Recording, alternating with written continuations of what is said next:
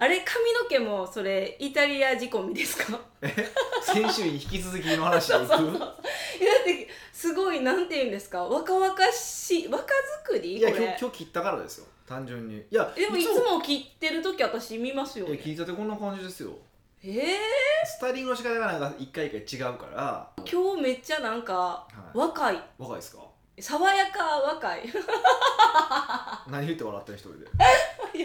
なんか面白いなで思もって爽やかさが売りですからねあそうなんですか僕から爽やかさを取り除いたら何があんねんっていうところいやワイルドさや思うとったんやけど爽やかやったんですもうね爽やかさといえばもう僕かうんコカ・コーラかみたいなとこあります よね、なんでコカ・コーラなのえ爽やかになるひとときじゃないですか別にスプライトでもええやんそれやったらえじゃコマーシャルの言葉的に言うとコカ・コーラでしょあそうなんですか爽やかになるひとときってあったじゃないですか昔爽やかになるひとときみたいなやつもう全然知らん、もうジェネレーションギャップじゃないですあそういうこかとかなしかもちょっと音程大丈夫かなっていう心配になりましたけど オンチじゃないのにオンチになったかもしれへんみた いななんええまあそうですよか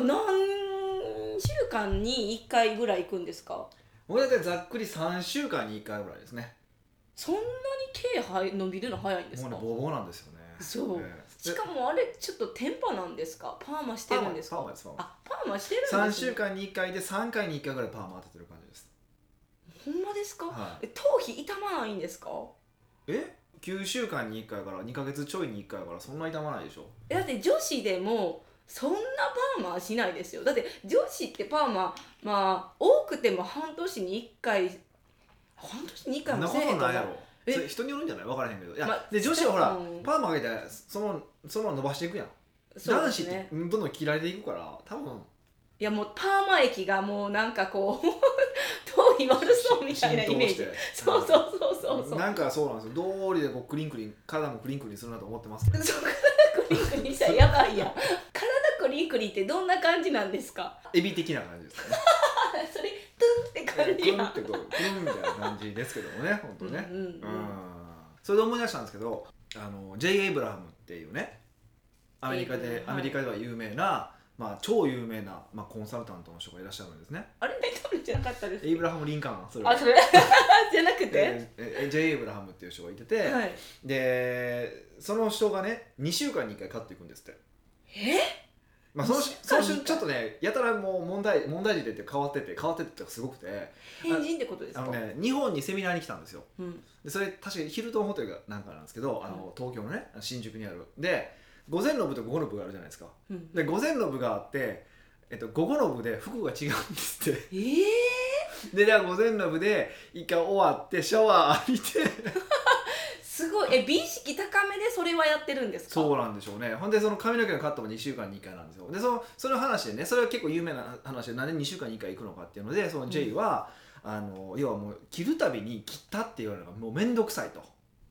はあだから2週間に1回行かないとで行かないといけないとでそれはで何の話でそれの話になってるかっていうと、要はそういう人もいてるんだからうん髪の毛のカットは1ヶ月に1回じゃないといけないとかそうなんか2ヶ月に1回とじゃないといけないみたいな思い込みだよ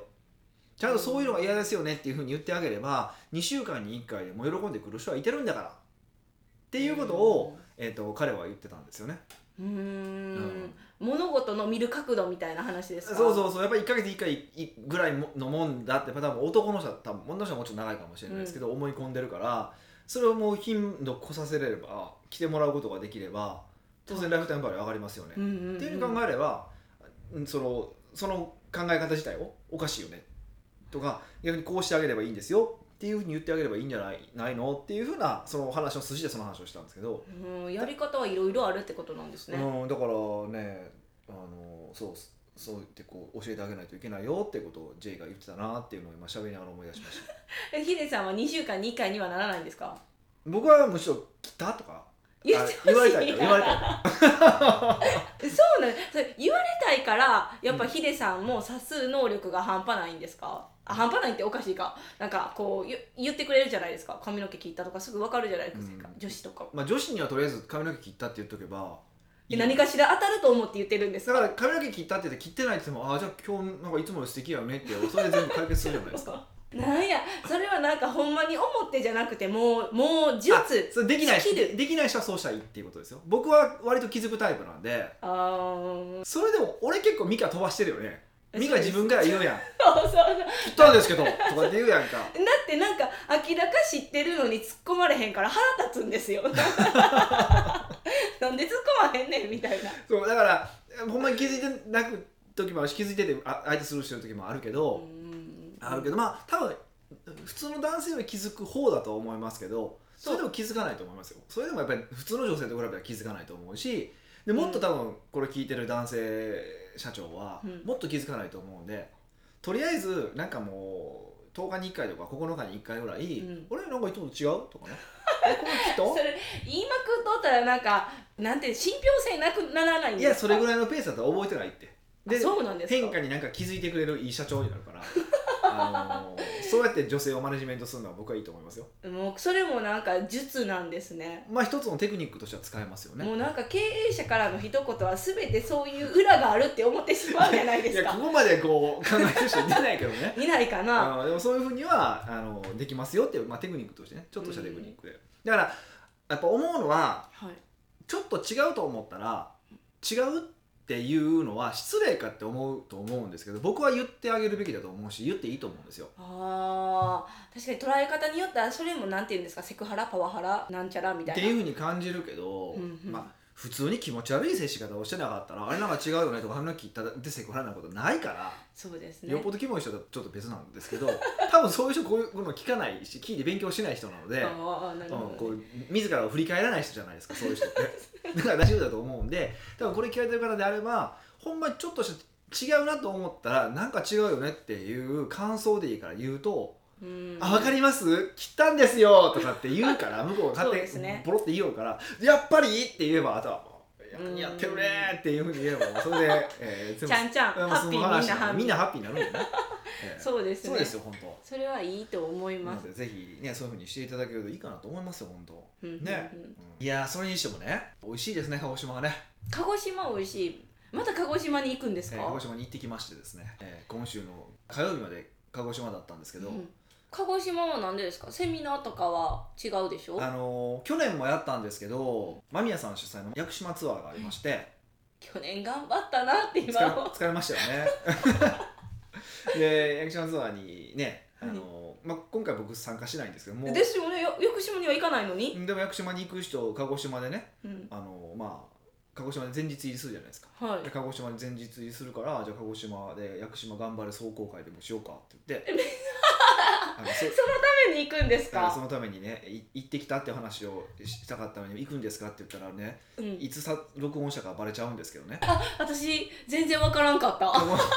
鹿児島に行く前に録音してるのに鹿児島に俺は行ったで喋ろうと思ったのに風で破壊されましたか だからもう一回カットしてやればいいのに全然強ら、ね、行い突や破なんで面した白いなと思って それはそれでおもろいかなと思って、ええっと何でしたっけ鹿児島の美味しい豚でしたあれ、えはいだから今回も多分俺ちょっと聞いてないけどマニアさんは豚取ってるんじゃないですかねあの豚しゃぶ、どうするんですか取ってなかったら予まあ、約それは僕は大丈夫です僕はね実はあの今日から入るんで鹿児島にそう金曜日録音してるんですね、はいちょうどあの翌週の金曜日分なんですけど、うんで、えっと、土曜日に土曜日の晩にもう僕はそれ予約してますんでえ別にってことですはかい、もうあの先に別便で僕行くの で、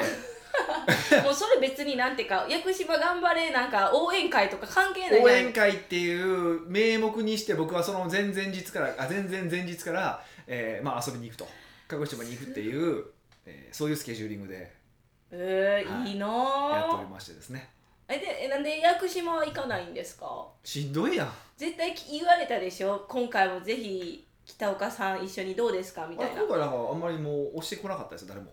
あやっぱ去年ピリピリした 空間を登山中に出したから間宮さんももう嫌なんでしょう ねまあね、いやいや、あれはね、うんあれはねほんまにもうピリピリした空間やばかったみんなあれで本間性格分かったじゃないですか、この間その話を、ね、そのちょうど屋久島の翌週かなんか喋ったんですけど、うんうんこうグループが大きい10ある時も1415人ぐらいだったよね確いかましたいましたいてて、うんこう早いグループと遅いグループがあったんですよねそうそうそうで早い僕ら早いグループだったんでバーって早く進んでもう遅いグループがあってもうおっせえなうせえやって思ってたからいやもう思ってたっていうか出てました出てましたよねそうそうそうでそんなんもあったんで、もう俺やっぱ人に合わすの嫌いやなと思ってでもその時にこう間宮さんとか後ろに行って頑張れ頑張れって言うじゃないですかそうすごいやっなぱあってれがねこう、はい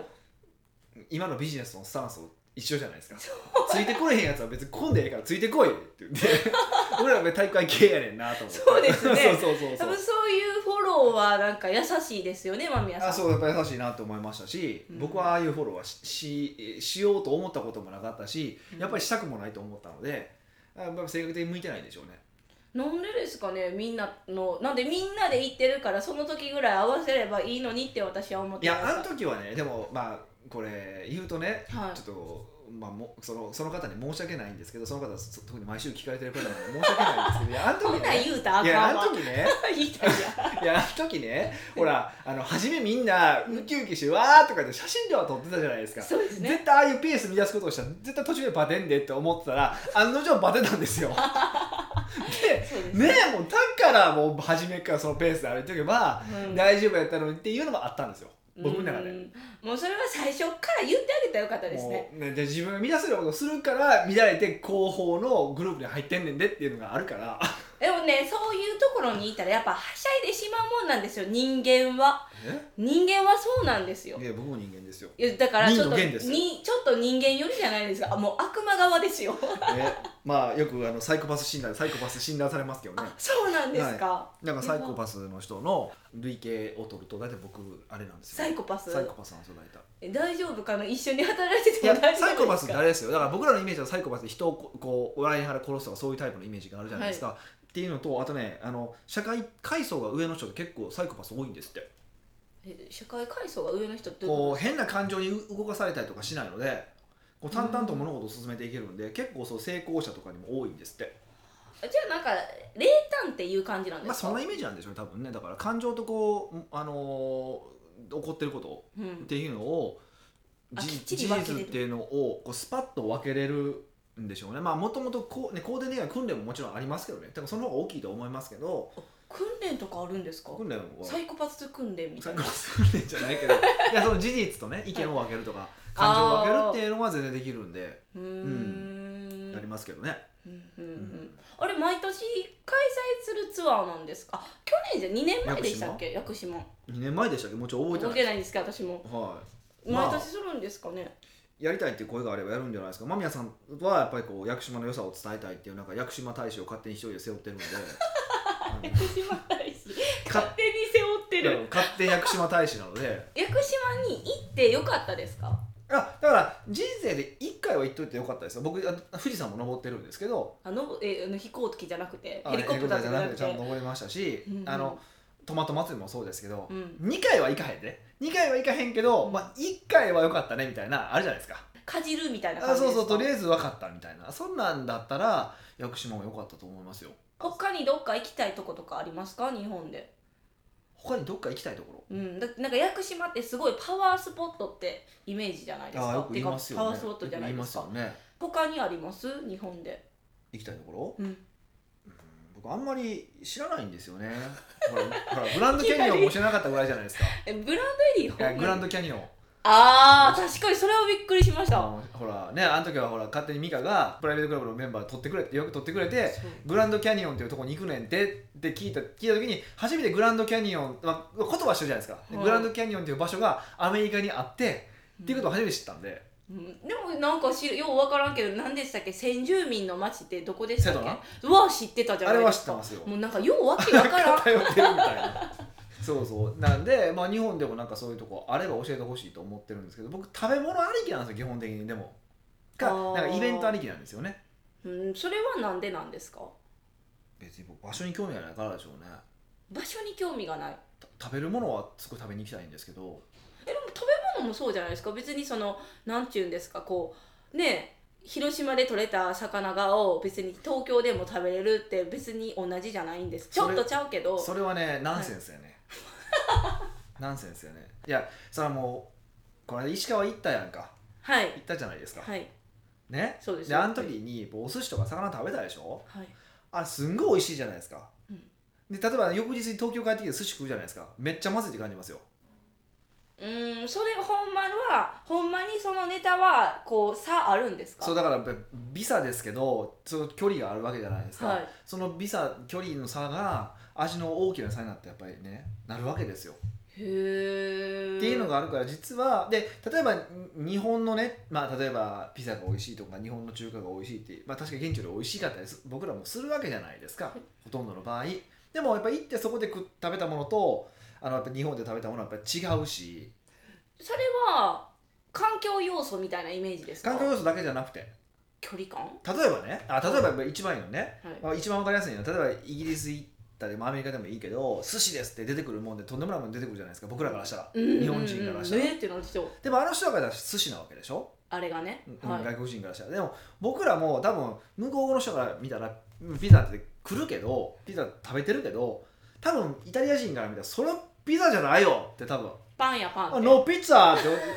ノーピッツァピエロおい えってフランシスコとか言ってる感じですよ多分フランシスコは怪 しいねいやそんな感じなんですよ多分なのでうんあのやっぱり現地で行って食べるってことにすごい意味があるなとでやっぱ距離ってねやっぱりどうしようもやっぱしがたいものがあってやっぱりその取り立てを食べると違うってものまあもちろんあの時間置いた方がいいものもあるんですけどうんうん逆に時間置かない方がいいものも新鮮度そ鮮の度新鮮度ってやっぱすごくあるので、はい野菜なんかもその典型ですけどうんで考えればねやっぱりあの現地で食べるってことに意味があると僕は思ってます。うーんはじゃあぜひ僕の地域むっちゃいいよっていうところがあれば秘境とともに行きますねああもう全然だからそうこういう美味しい店がありますよとはであるから来てくださいだったら僕全然行きますよ。い、でちょっとあのポポポとセミナーもしようかみたいあなそうしますします全然今度それこそ、えっとこの放送日から行くと明日ですかねはい20日、はい、僕岐阜行くんですよなんでそれ何かっていうと、うんあのまあ、こう日本でもう、まあ、予約の取れない店で超有名な、まあ、ちょっと店の名前言わない方がいいと思いますけど、はいなんとかっていう、まあ、店がとある店があってはい、それあのアンジャッシュの渡部さんに聞いたんでうんうん、行こうと思 ってえ何食なんですかえっとあれなんていうんですかねジビエえ何しあのイタリアンとかそういう系で私聞いたんですけどジビエって書いてジビエジビエあのなんかこう野生のクマとか鹿とか、まあ、時期がちょっとよくわかんないんですけど、はい、なんかそういう感じのやつですよへえの有名な店があのい岐阜にあるんですよで全然予約取れないんですってで僕もだからその、まあ、そういうこうグルメ会みたいなのがあってねそこでこう渡部さんとかも追って喋ったんですけどやっぱそこの人たちはほとんど取れない取れない取れないみたいな感じだったんですよ取れたやん、でそれはうん、その岐阜の、まあ、結構名士の経営者の方がいらっしゃって全然別経由で知り合いがいてて「あそこ取れないですかね?」って言ったら「頑張ってみる」って言ったら「20日取れましたよ」って言われてへえすごい、そんな感じだったんではい、そんな感じの店なんですよ、まあ、取れないことはないみたいですけどねそのあうんですけどまあほんと取りづらい店みたいでそのためだけに僕牛行きますからねそうい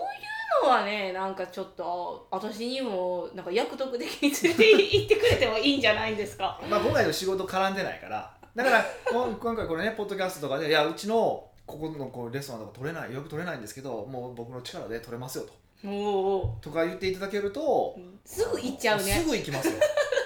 そういうのはすぐ行万っちゃう難をね排していきますよ。そんなもの。そう ですえね、えそうやったらもうその時間個別コンサルに使いますよ。僕はうわすごいご飯食べとる時ですか食べてる時全然しますから。そうなんですね、はい、あのぜひそういうそういうお誘いだったら僕喜んでい きますよ本当に特にそうどれぐらい予約が取れへんかっていうのをこ うプレゼンテーションしてもらえ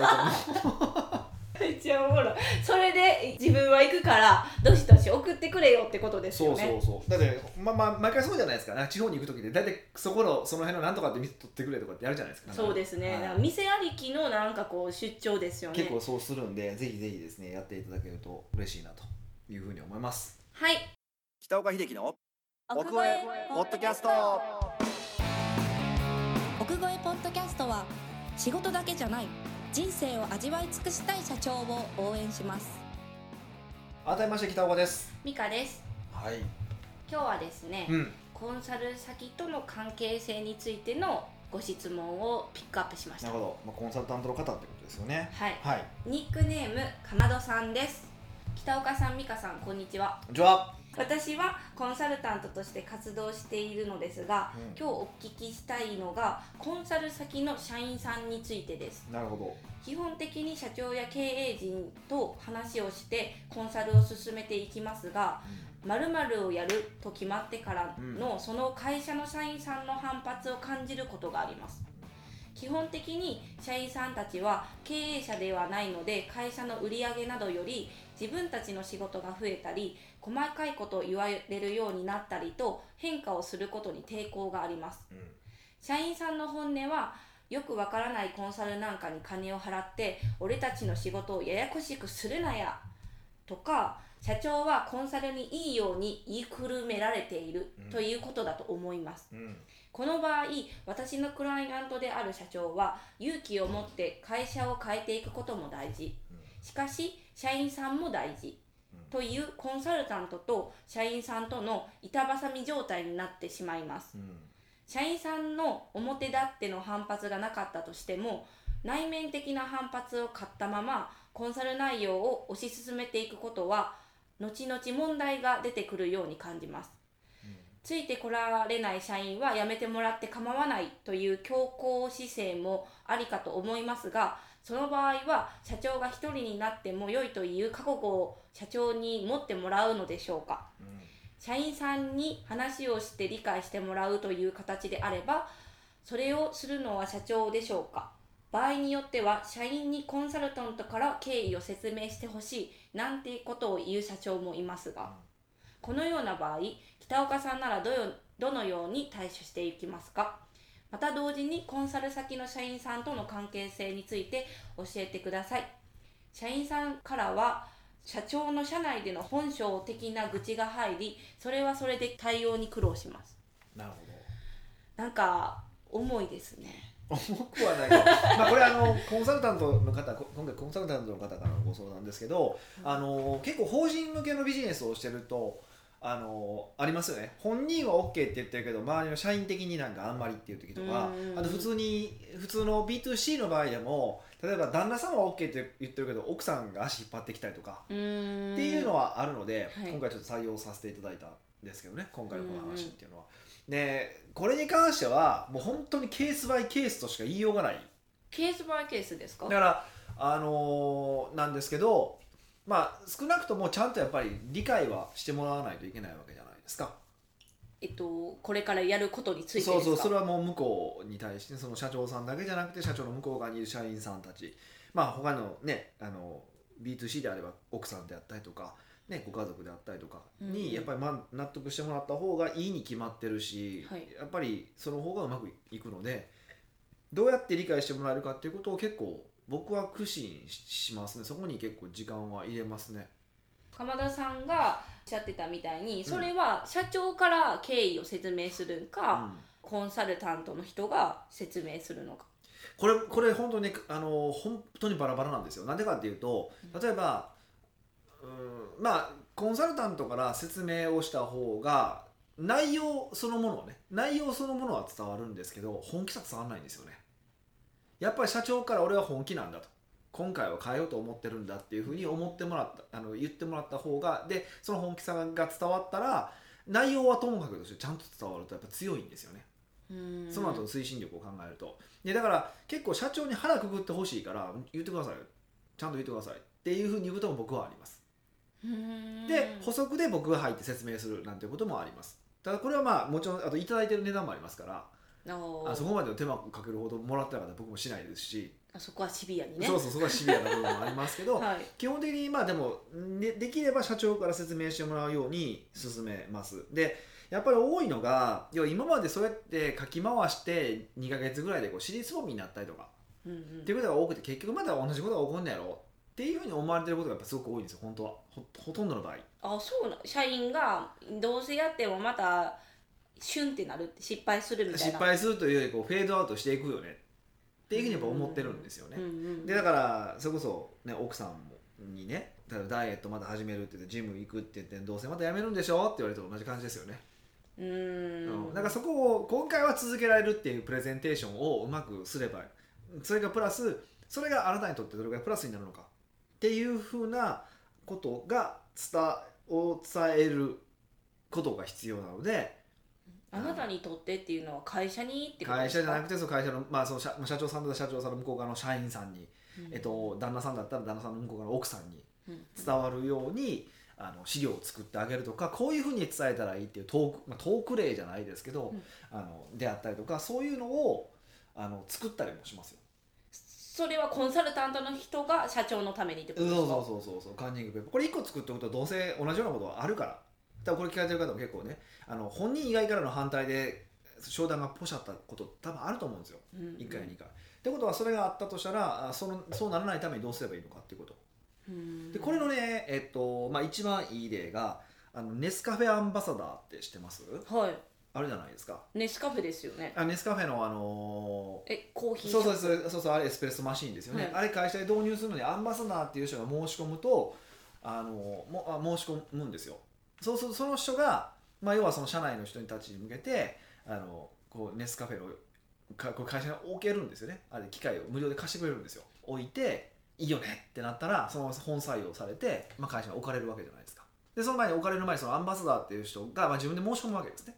これうちにも置きたいって言ってそのネスカフェのあのエスプレッソマシンを置きたいって言ってアンバサダーは誰でもなれるんですかえっとそうそうそううんで実際に置いて、まあ、使い方学んでもらってで、まあ、みんなでこういや使っていいよねってなったらそのまま置いておくみたいな感じのになるんですよね、エスカベートすれば機械は別に安くてもよくてずっとあの専用の豆が売れれば儲かるわけだから、あのいいわけですけど、うんでその時そのアンバサダーがその社内用のプレゼン用のあのなんていうか楽々なんとかキットみたいなのがあるんですよえこいどうやってコーヒーを入れるのかってことですかそとれかかネスカフェいがやどうそうそうかにいいかとかいやだからその会社にはいコーヒーを導入するのがいかにいいのかとかあと会社をどうやってコーヒー入れるのかっていうのを要はあのまとめたような楽々社内キットかなんかなんかそんな感じの名前のやつがあるんですよあそれはネスカフェが用意してくれてる用意してるってんですよおアーンバサダーの人たちは社内の人にそれを見せればみんなにこう賛同してもらえるよみたい なことおーなんか賢いうんっていうことなんですよだから、全く同じ話でうん今回の話も全く同じことでその意思決定者じゃない人たちでも意思決定にこう左右する人たちに向けてこう説得できるような材料を作ってあげるっていうのが一番先じゃないかなと思います。うんでその上で場合によっては売り手がそのプレゼンテーションしないといけないこともあるしあの本人がプレゼンテーションしてもらった方がいい場合もあるあるしそれはまあ場合によって違いますけどあのっていうことですうんはまずだからどういう反対があるのかってことを想定してないんですよねお多くの場合はでも反対があったからもう鬱陶しいな今回受注できへんかったで終わってしまってるんですけど、うんそうじゃなくてじゃあなんででき受注できてなかったのかって考えてそれを潰すような方策をねあメッセージをちゃんと作りましょうよってことです、うーん、は思ったんですけど、はじゃあ私が社員やったとしいて、はいそのもう社長自体が嫌いやったらどうしたらいいんですか、うん嫌いっていう社か社長時代がっていうのは、えー、と美香が俺のことを嫌いってことあそうですそうですそうです社員やったとするじゃないですか社うんうんうんでコンサルが入っていいあのなんか何かを成し遂げるためにあの目標があったりとかするじゃないですか、うんそれをいかに社長からプレゼンされてももう社長そのもの自体が嫌やから反感買ってるように見えるのもあるんじゃないんまであ、すそか、れはよくある話やねみたいなよくあるんですそかれはよくあるよくあるよくあるもうだから人として問題がある場合 ねそれはもうあ大いにああるからそので時それはまほんまさにそコのンサ最ル後の最後の話ですよねあの社員に話聞いたらいろんな愚痴が出てくるって話うんうんうんあのその場合だと、まあ、これてこれはもうテクニックとしてですけどやっぱりやるのはみんなの話は聞きますその場合はうんど聞いみんなて要は社員社長のでも社長は多分悪気やってしないで要は社長は会社を大きくしたいと思ってこうやって頑張ってるわけだからはいあの大きくしてお給料増やしてあげたいと思ってやってるから、うんでこれも大体どこの会社の社長もそう思ってるわけじゃないですかこれ事実じゃないですか、はいでもやり方が分かってなかったりだとか空回りしてる部分があってあのるから指摘してもらえれば俺がコンサルタントが上手に言って変えてもらうからあーというふうなことを言ったりすることはありますうーんんじゃあそ,、だかまらあ、た提出たそこまでやるのかっていうのはまた別の話ですけどねまたこれもうんん別途料金で手す間手手間がかかるんでね本当ね、うんなるほどだからケースバイケースってことでいろんなえかん反発の感情っていろいろあるじゃないですか、まあうん最最初そのものが嫌いかもしれへんしうんその最初おっしゃってたみたいにやっぱり自分たちの作業量が増えるのってやっぱ嫌じゃないですか、いそういう反発もあるしでそういうのも見極めてあげるってことですか、うん、ですけどほとんどの場合はもうさっきの話じゃないですけどやっぱりままたかっていうパターンが一番多いですあーまたなんか始まったわどうせまたすぐ終わんねやろっていうパターンですこれ社長に対してまあ信任もないけども、うんそもそもいやその一時的に仕事が増えるってことにやっぱり嫌なフォーカスが当たってるはいわけです、でもう一個は、えっとそれをやると得だっていう理由がわからないってことですよねうん自分たちも実は得なことなんてほとんどの場合ってうんでもそれはなかなか理解してもらえないからそういう説明できないとそれは説明は楽々社内キットみたいなのを作って説明してもらうのか売り手側が説明するのかそれは分からへんけども説明できるようにしておきましょうってことですね、うんうんそのなんか社内楽々キットみたいなんて一つの法人のように作ったらうん、使い回しできるんですか、大体できますよねほとんどの場合できるでしょだって同じような商品ずっと売り続けてるわけだからああそのコンサルタントの人コンがサルタントであればねコンサルティングを売ってるわけ何かのコンサルティングを売ってるわけだし商品であってもうんまあ売ってる商品一緒なわけだから得られるベネフィットとか一緒なわけでしょっうんていうふうに考えればいけますよねうんうそっかコンサルタントの人が社員とお話しするっていうのもあるありなんですいかやめっちゃ多いですよむしろ僕みたいなタイプの方が少ないですよ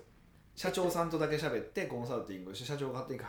変えてビビジネス変えてくださいねっていうふうにやってるコンサルタントって僕は小さな会社の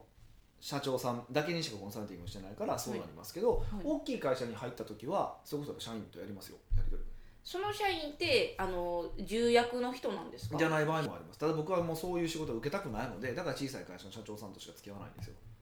そういうのしたくないから小さい会社にしたんですか、はい僕はねあのだし社長が変えるってやったらバッて全部変わるから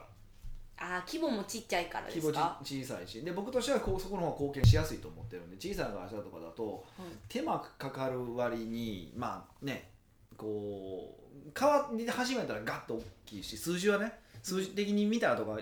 上利益的に見たら大きく変わるから僕に入ってくるフィーも大きいんですようんうんだからそれはそれでいいんですけどすでもそれは別に楽しくないんですようーんやっぱ結局社長さんの会社なんだから僕は社長さんが自分の意思で社長に会社変えてほしいんですよ僕が入って僕が変えたら僕の会社の方がいいじゃないですか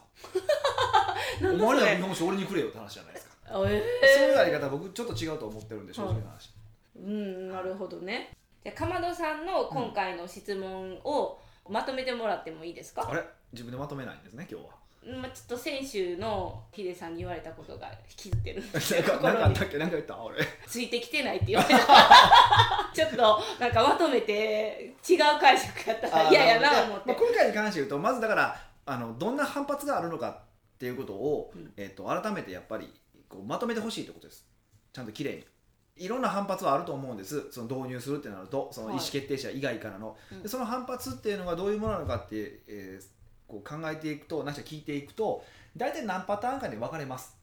へー絶対何パ本当にもう実は数少ないですパターンなんて5パターンとかしぐらいしかないですうんでだからそれを説得できるような、まあ、あのトークスクリプトを作ったりだとか、うんまあ、先のしその資料を作ったりだとかっていうところから始めてみるといいかなと思います。うんでその上であの、まあ、ケースバイケースでこちらが説得に行くのか社長にやってもらうのかそれはちょっとケースバイケースで違うけれどもまずその材料が材料さえあれば自分で行くのも社長さんにやってもらうのも。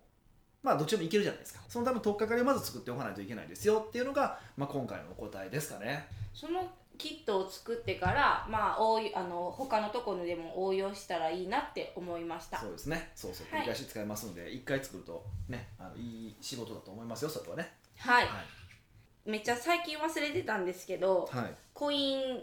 ジャッジしますねポイント。表が出たから、はい。時計を差し上げますはい。奥越えポッドキャストではあなたのビジネスに関する悩みはもちろん聞きたいけど誰に聞いたらよいのかわからない素朴の質問など北岡がサクッと時にぐさっとお答えしますですので下の質問フォームよりどしどしご質問くださいはい。というわけで、また来週お会いしましょう。